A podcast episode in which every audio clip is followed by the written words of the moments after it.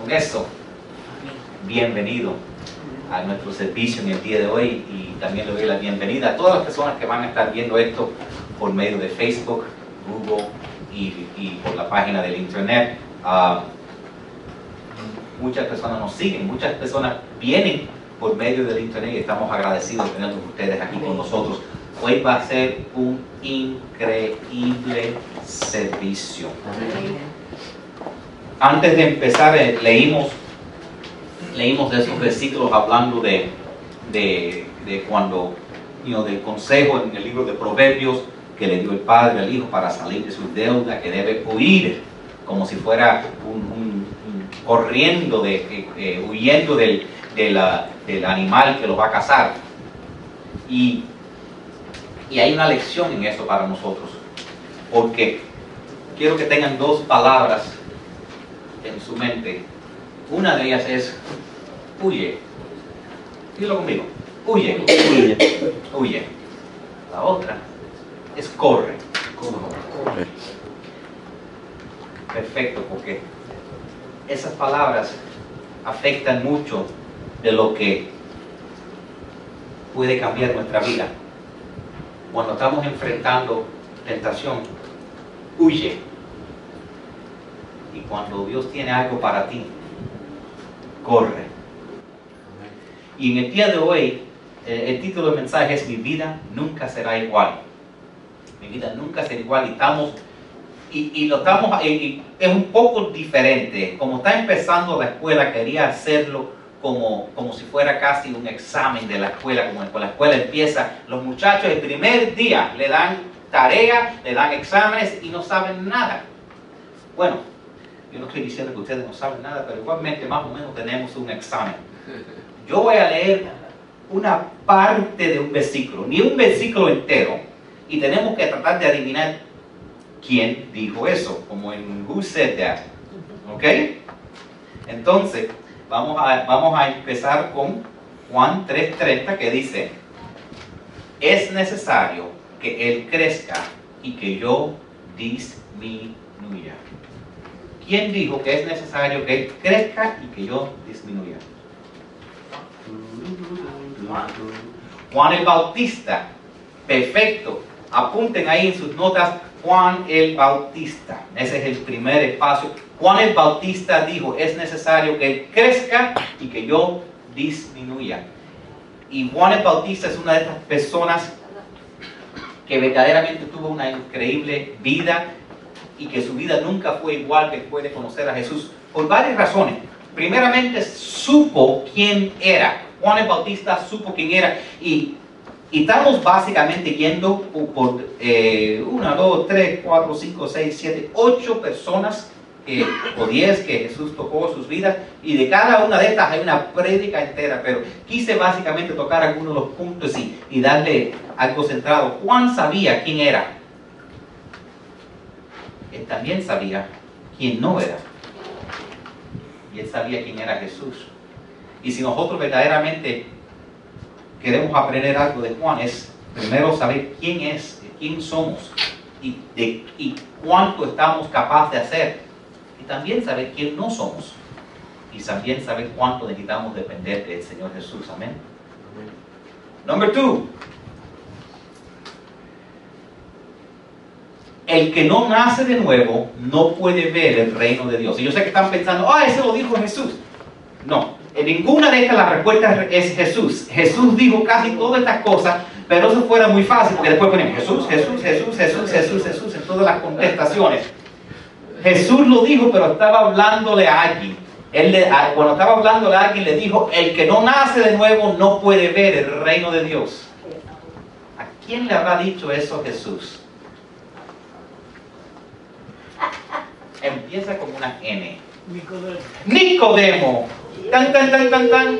Ganaste un millón de puntos que no valen nada. Nicodemo es, la, es el espacio que van a poner en el número 2. Jesús le dijo a Nicodemo, es necesario que nazcas de nuevo. Y Nicodemo tuvo una vida exitosa.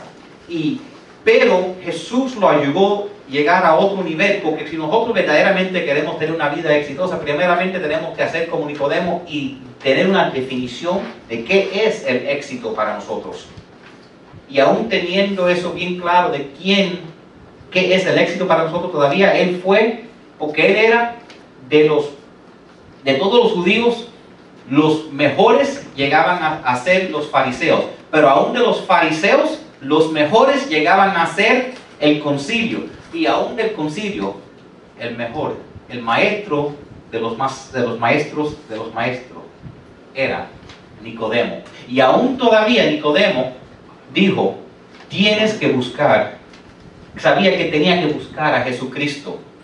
Y Jesucristo, cuando él vino a, Jesucristo, Jesús le dijo, con todo lo que tú sabes, con todo, tú tienes un buen apellido, un buen linaje, dijo, tú tienes que nacer de nuevo. Nicodemo, you gotta start from scratch tienes que nacer de nuevo, todos tus logros en el pasado no, significan nada.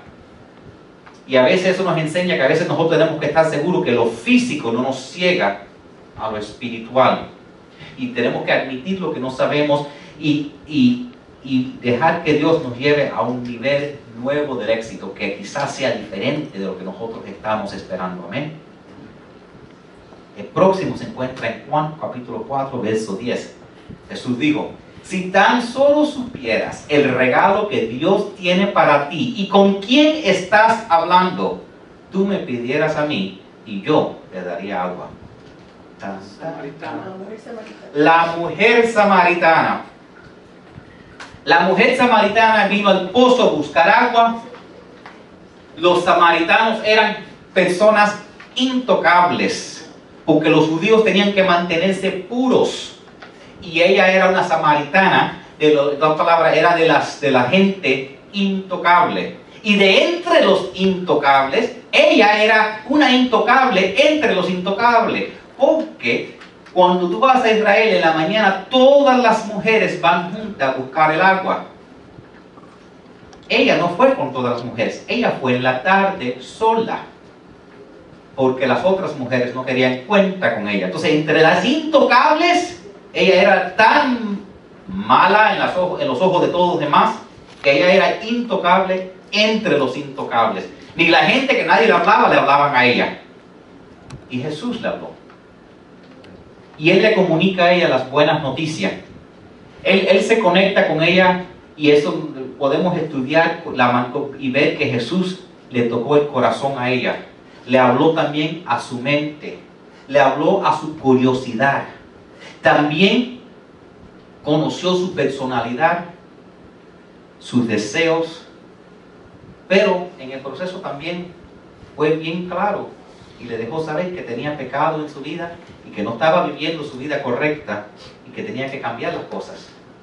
Porque en un punto le dice, cuando ella dice, dame de esta agua viva, eh, el Jesús dice, muy bien, ve busca a tu marido. Y él dice, bueno, ah, no tengo. Contestate bien. Has tenido como cinco y que está una hora no es marido, no es tu marido. So, ahí sale la razón.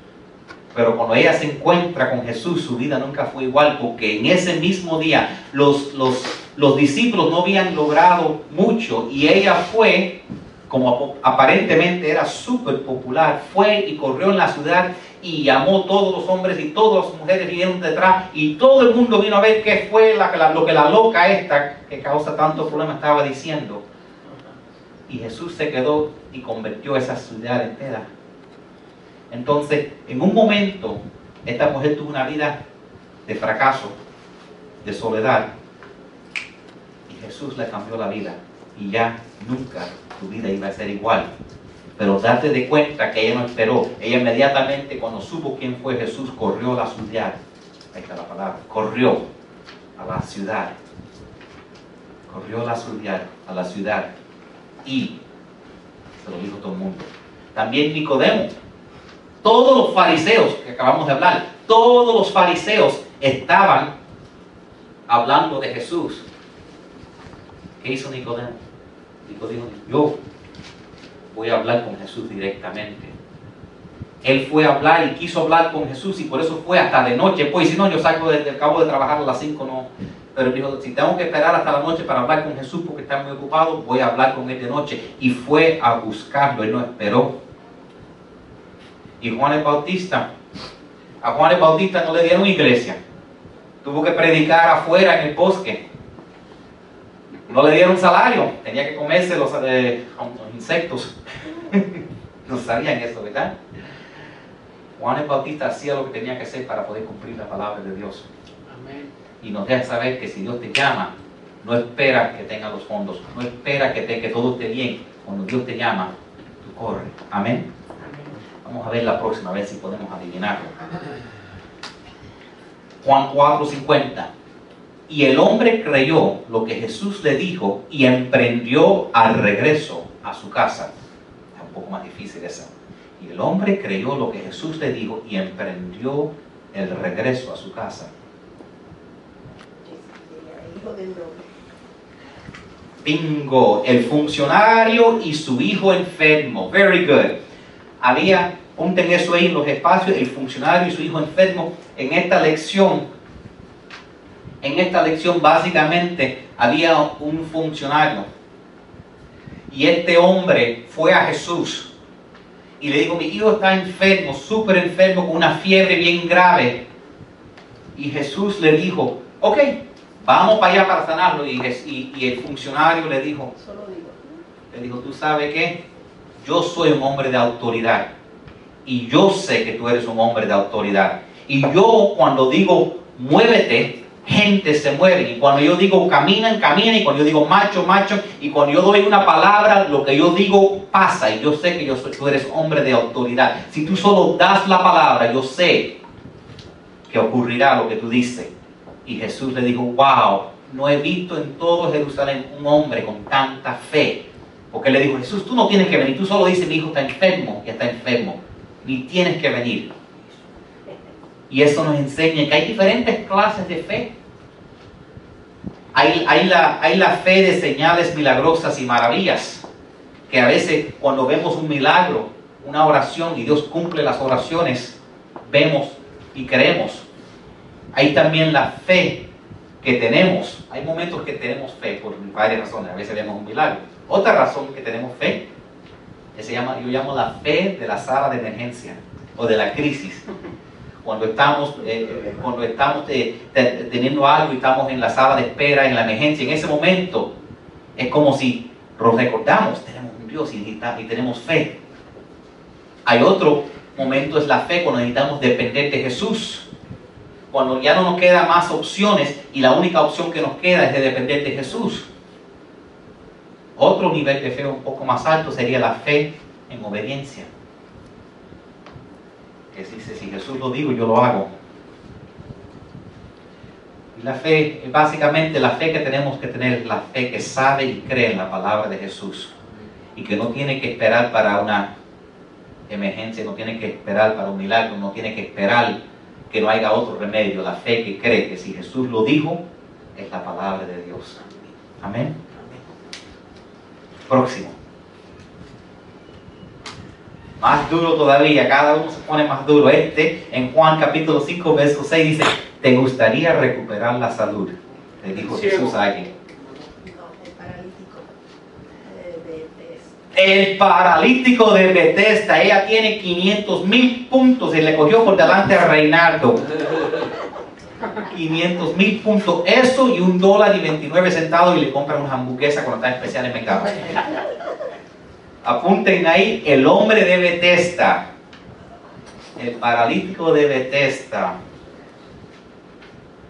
Y yo voy a regresar a esto al final, pero eh, una lección súper interesante que tenemos aquí es que había un hombre, este hombre había estado enfermo por 38 años y no había podido encontrar su respuesta a sus oraciones. Y Jesús le dice, Do you want to be healed? ¿Quieres recuperar la salud? Es como una pregunta un poco tonta, ¿verdad? Uh, duh. Y entonces Jesús le dice a él, ponte de pie, toma tu camilla y anda. que nos enseña varias cosas que tienen que ver con nuestra, lo que estamos aprendiendo de hoy, porque tuvimos dos palabritas, una suya y la otra es corre. Cuando Jesús le dice ponte de pie, lo que le está diciendo es huye de tu pasado. Le está diciendo que aunque tu situación parece imposible, Dios es especialista en lo posible. Le dijo, ponte de pie. No le dijo, mira, mira, despacito, otra vez. Ponte de pies. Y si me crees que te puedes poner de pies, vas a tener tu milagro. Después le dice, toma tu camilla. ¿Qué le está diciendo? Ya tú no necesitas esa camilla. Huye de tu pasado. A veces nosotros queremos tener el milagro, pero no queremos tampoco soltar. Una de las cosas que yo siempre he tenido un problema con, con las um, con muchos de los programas de um, rehabilitación, es que siempre dicen yo soy un adicto. Yo no soy adicto ya. Yo no soy adicto ya. Yo llevo tantos años que no lo estoy contando. Yo no estoy, ah, mi aniversario, ya tengo veintipico. No, yo no estoy contando esos aniversarios. Yo antes tenía adicciones. Y ahora soy sano y soy criatura nueva, he nacido de nuevo y ya yo no soy adicto. Soy una persona nueva. Por eso Jesús le decía, toma tu camilla, ya tú no, a ti no te hace falta tu camilla, ya tú no tienes que estar acostado, ya tú puedes caminar. Y le dice, y anda.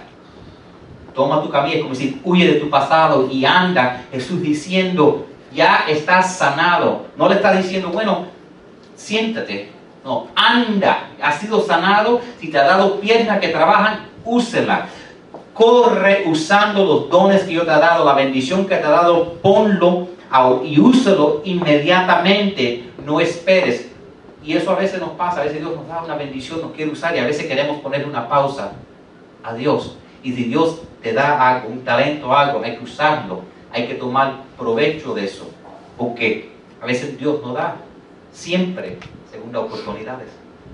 Entonces a veces, a veces Dios tiene algo para ti y si tú no estás listo en ese momento para recibirlo, quizás esa bendición le caiga sobre otra persona y Dios quiere bendecirnos a nosotros. Y por eso dijo, ponte de pie, toma tu camilla para que ya no te hace falta y anda. Amén, sin miedo. Próximo. Maybe este lo puede coger. ¿Dónde están los que te acusaban? Dijo Jesús.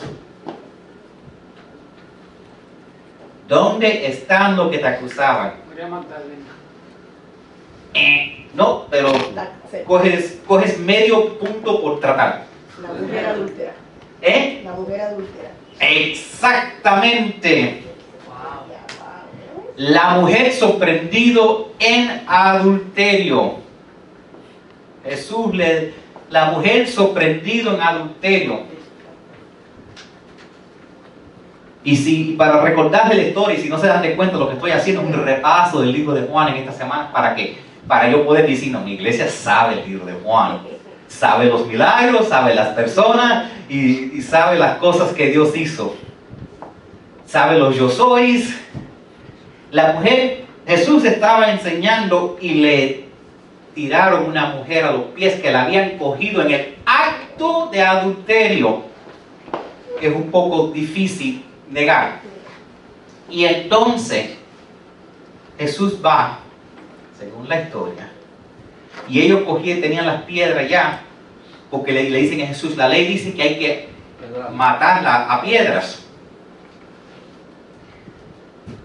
¿Qué dices tú? Esto era una trampa para Jesús, porque si, Jesús la perdonaba, lo iban a apedrear a él diciendo, has roto la ley, y si, y si Jesús a piedra la ya, ah, mira, el hombre del amor la mató. Entonces, Exactamente. Jesús va, Jesús le dice, el que está libre de pecado, que tire la primera piedra, y empieza a escribir en el piso. Que está libre de pecado, que tire la primera piedra, y, y empieza escribiendo. No se sabe lo que escribió Jesús. Pero interesantemente, Dice la Biblia que empezando con el más mayor hasta el más joven, uno por uno se fueron retirando. Algunos piensan que Jesús empezó escribiendo todos los pecados que habían hecho en secreto. Quién sabe, a lo mejor dijo, Pablo estaba con la mujer samaritana el otro día. Ricardo también estaba con esta en mayo 5 a las 7 y media de la tarde en la casita amarilla.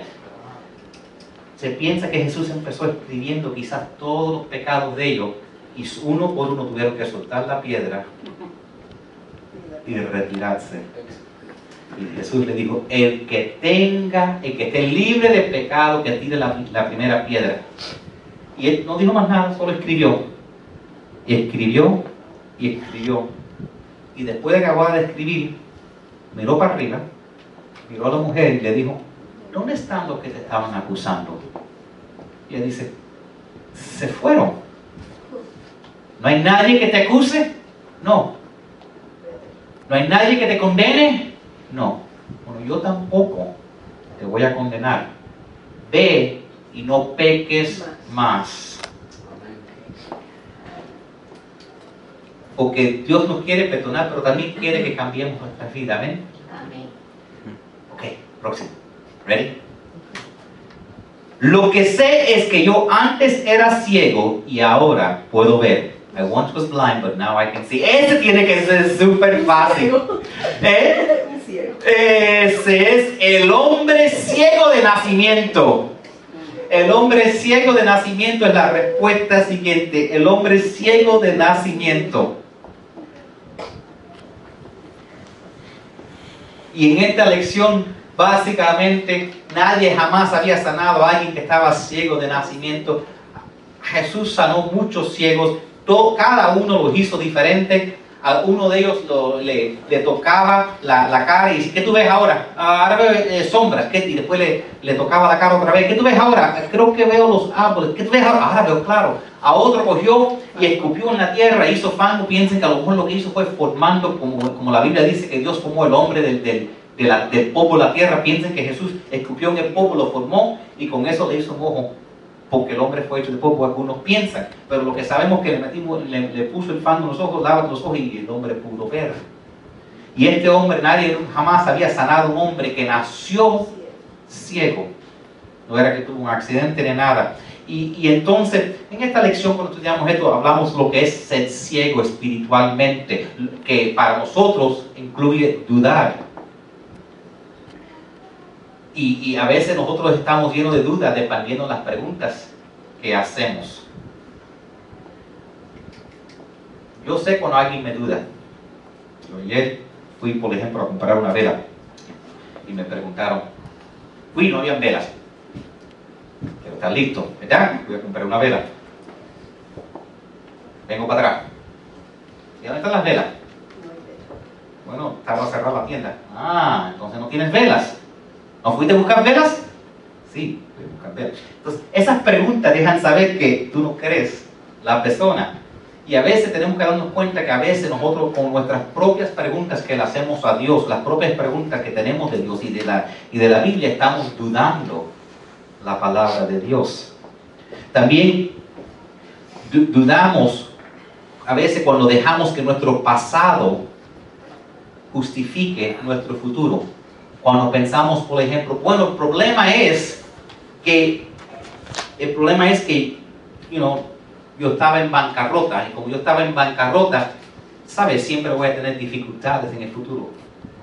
¿Quién dijo que tu pasado tiene que determinar tu futuro? Y este hombre era ciego de nacimiento, pero Jesús dijo, tu pasado no tiene que afectar tu futuro. Y la para, para, pero y tenemos que saber que tenemos que tener confianza en Dios, que Dios puede poner, mira la foto que está en el frente del boletín. Maybe todo tu pasado ha sido un error tras el otro, tras el otro, como las fichas van cayendo. Pero Jesús puede poner la mano y decir, hasta aquí nada más. Rompo la maldición esta, rompo aquella maldición, rompo tu problema de deuda, rompo esta enfermedad, esta, esta enfermedad que ha venido de generación a generación a generación. Eso incluye enfermedades, pobreza, a- a- adicciones, vicios, eh, genios, comportamientos malos, divorcios. A veces esas maldiciones en eso, Jesús puede, ¡pum!, y de ahí para adelante rompe los dados que han estado cayendo y de ahí para adelante la- tu vida nunca será igual. Amén. Ok. Dicho esto, en Juan 11, 14, gritó con todas sus fuerzas, Lázaro, sal fuera. Hay tres personas aquí. Una ya yo creo que la saben. Es Lázaro. Los otros dos que fueron afectados en, esta, en esa historia, ¿quién fueron? Sus dos hermanas. Las dos hermanas. Ding, ding, ding, ding, ding. Ahora tienes 37 puntos. Las dos hermanas son Marta y María. Entonces, en el último espacio, apúntenme Marta y María y Lázaro. Marta y María y Lázaro. En esta historia nosotros vemos que Jesús dejó que Lázaro se muriera. Las circunstancias eran imposibles, no solo Lázaro estaba muerto, pero estaba pudrido, ya estaba apestoso. Y, y esto nos enseña, ¿tú sabes qué? Que Jesús nos importa nuestra situación. Y que Jesús está dispuesto a contestar nuestras oraciones, lo que tenemos que orar con fe. Y tenemos que escuchar la poderosa voz de Jesús en nuestra vida. Y si Dios dice algo, creer y responder inmediatamente en una forma práctica cuando Dios lo dijo. Cuando Jesús dijo, Lázaro, ven fuera. Lázaro inmediatamente salió. Lázaro no se quitó las vendas. No, dice la Biblia que él salió todavía amarrado. El Señor dijo, sal fuera. No dijo, abre los ojos, toma un segundito para estirarte. Llevas cuatro días muerto, no quiero que, te, que, que tengas un, you know, que te hagas un hueso, un músculo algo así, you know, tengas un calambre. Dijo, sal fuera. Y el muerto tuvo que salir fuera todavía sin vestirse, sin cambiarse, sin nada, tuvo que salir así inmediatamente. Cuando Dios tiene un destino para ti, tú tienes que aceptarlo. ¿Cuál es la palabra que dijimos? Corre. Huye de tus tentaciones y corre a tu destino. Yo creo que los que estamos aquí, por la mayoría parte, entendemos lo que es huir del pecado. Pero quizás lo que necesitamos es entender lo que es correr a nuestro Jesús te llama y Jesús te da algo en tu vida, pone una marca en tu vida y dice, yo quiero hacer algo contigo. Cuando tú tienes eso delante de ti, tenemos que darnos de cuenta que nada es imposible. Que recordarnos que este es el Dios que hizo el agua en vino, que este es el Dios que sanó el hijo del noble sin tener que verlo, recordando que el, el hombre de Bethesda, como vimos que lo, que lo levantó, que llevaba 38 años ah, orando, Jesús alimentó los cinco mil, caminó sobre el agua y hizo que Pedro caminara sobre el agua y levantó a Lázaro de entre los muertos. Y muchos otros milagros, dice la palabra de Dios de Israel. El punto que quiero que sepan, y, y nosotros empezamos leyendo lo de la importancia de huir y correr. Y quiero que repitan conmigo, corre. Corre. Dios, yo, verdaderamente yo creo que para cada uno de nosotros, cada persona que me esté escuchando, yo creo honestamente que Dios tiene un destino especial para ti. Y que yo creo que desde el momento que nacieron Dios puso una marca sobre ti. Que Dios tuvo algo que tú necesitabas hacer. Y aún las personas que, quizás a lo mejor están, a veces alguien me está escuchando y dice, bueno, pero ya yo creo que ya han pasado muchos años. Créame, créame que sí. Que si Dios no tuviera más nada para ti, ya hubiera dicho, ven pues conmigo. Si estamos aquí, Dios tiene todavía un destino para nosotros, tiene algo que quiere hacer. Lo que nosotros tenemos que estar listos para correr. Digan conmigo correr. Correr. Correr. Hay que correr a nuestro destino. Si tú quieres salir de tus deudas, hay dos maneras de hacerlo. Número uno, y si voy a asegurar que no falle una, una, una sola pago de mis cuentas y voy a hacer el minimum payment en mi, todas mis tarjetas, vas a salir de tus deudas después que te mueras. Porque las tarjetas te pagan en 36 años por ley. 36 years. Es, si- hace la calculación, dice, sigues pagando el mínimo, en 36 años lo pagan. Yo no sé de ti, pero yo no sé si a mí me quedan 36 años. ¿Ok? vas a estar muerto hasta que pagues tu tarjeta. Si tú quieres salir de rápido, coges la más chiquita y le metes a ese todo y corres para pagarlo rápido. ¿Sabes por qué? Porque hay algo en contra de ti que es el interés y se llama compounding interés. Y tú tienes que correr y pagarlas rápido, si no más nunca las pagas. Tu casa, 30 años, tú, tú sabes, tú pagas 2 mil dólares para tu casa y, de esos 2 mil dólares, maybe 300 llegan al principal. Tiene, si quieres pagarla temprano, tienes que correr. Digan conmigo, correr. Correr. Correr. Lo que tú quieras hacer en tu vida, tú tienes, no puedes hacerlo al pasito de tum tum. Por ejemplo, tú quieres mejorar tu salud. Dices, tú sabes qué, lo que voy a hacer es voy a, voy a, eh, eh, em, lo que voy a hacer es la más voy a tomar un refresco menos al día, I'm gonna have una soda menos al día. Qué bueno, no va a hacer ninguna diferencia en tu vida. Si- a veces la gente me dicen, me dicen, oye, tú eres extremista, ya contigo no se sabe. Antes, antes comías tanto y me decían, ya para de comer, no te quiero ver comer más. Ahora me dicen, oye, pero tú no comes nada. No comes esto, no comes aquello, no comes el otro. Si tú quieres cambiar tu salud, tienes que ser extremista. ¿Sabes por qué? Porque estoy trabajando en contra de algo que se llama los años. Llevo una pila de años poniendo una pila de libras encima de mí y, y poniendo grasas en mis arterias, grasa, grasa aquí, grasa en mis órganos, y eso no, y si voy a hacerlo al mismo pasito de tum tum, una libra aquí, una libra allá, porque así es como engorda, poquito a poco va engordando. ¿Tú sabes cuándo voy a acabar de perder las libras? Si le, bueno, tú sabes qué, una soda menos día, igualmente, en 30 años voy a acabar. Bueno, maybe no me quedan 30 años, maybe no quiero llegar estar saludable cuando ya tenga yo 100 años, porque maybe cuando tenga 100 años, lo, el mínimo de mis problemas es que tenga que bajar de peso. Maybe cuando tenga 100 años quiero aumentar de peso.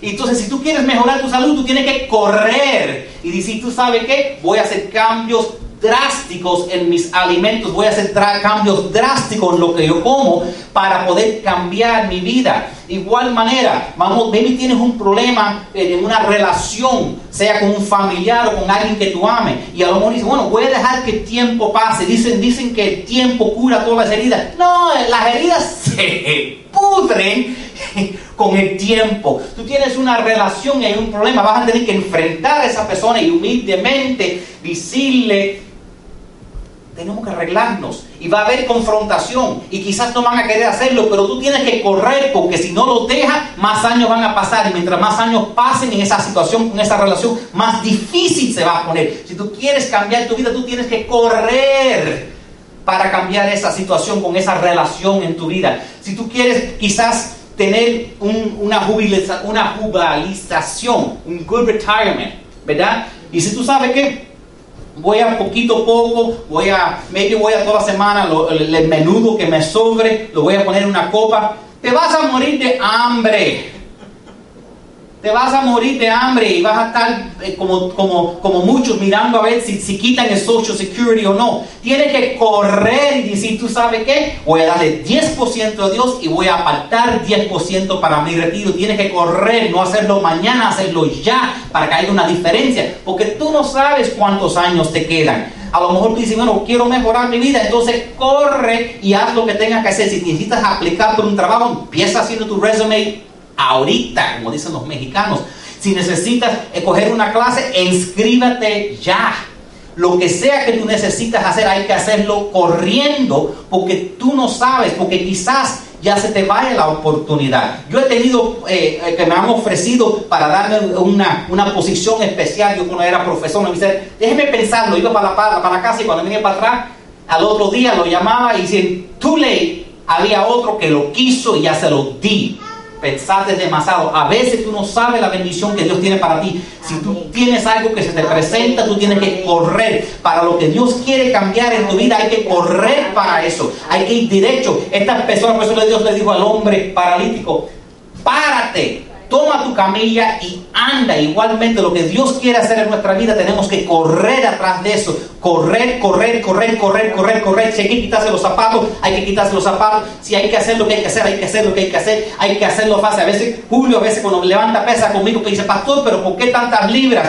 Maybe eh, la gente en Facebook me escribe, ya tú tienes 50 años, maybe le baja la... la- la- yo no, no me recuerdo miren cuántos años yo quiero. Yo estoy corriendo para hacer ahora lo que no hice cuando tenía 20 años. Estoy tratando de, estoy corriendo. Porque tengo el reloj en contra mí, tengo el calendario en contra mí, tengo el tiempo en contra mí. Todos estamos en contra de la carrera. Si queremos tener nuestra bendición, tenemos que correr.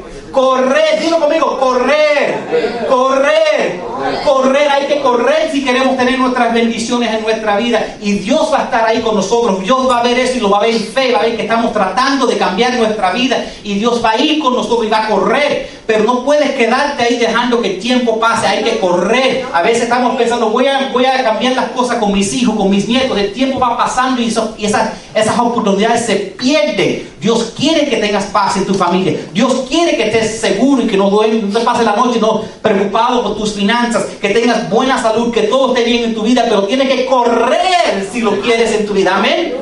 Vamos a declarar en fe. Dios santo en el cielo. Dios santo en el cielo. Jesús es mi Señor. Jesús es mi Señor. La Biblia es mi guía. La Biblia es mi guía. Lléname de tu Espíritu Santo. Lléname del Espíritu Santo. Me arrepiento de mis pecados Me arrepiento de mis pecados y de todos mis errores. y de todos mis errores. Eso ya está en mi pasado y no en mi futuro.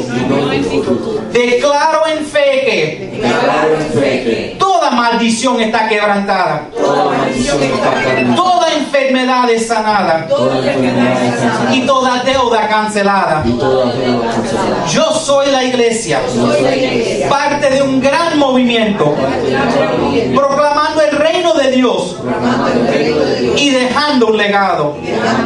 Las cosas están cambiando.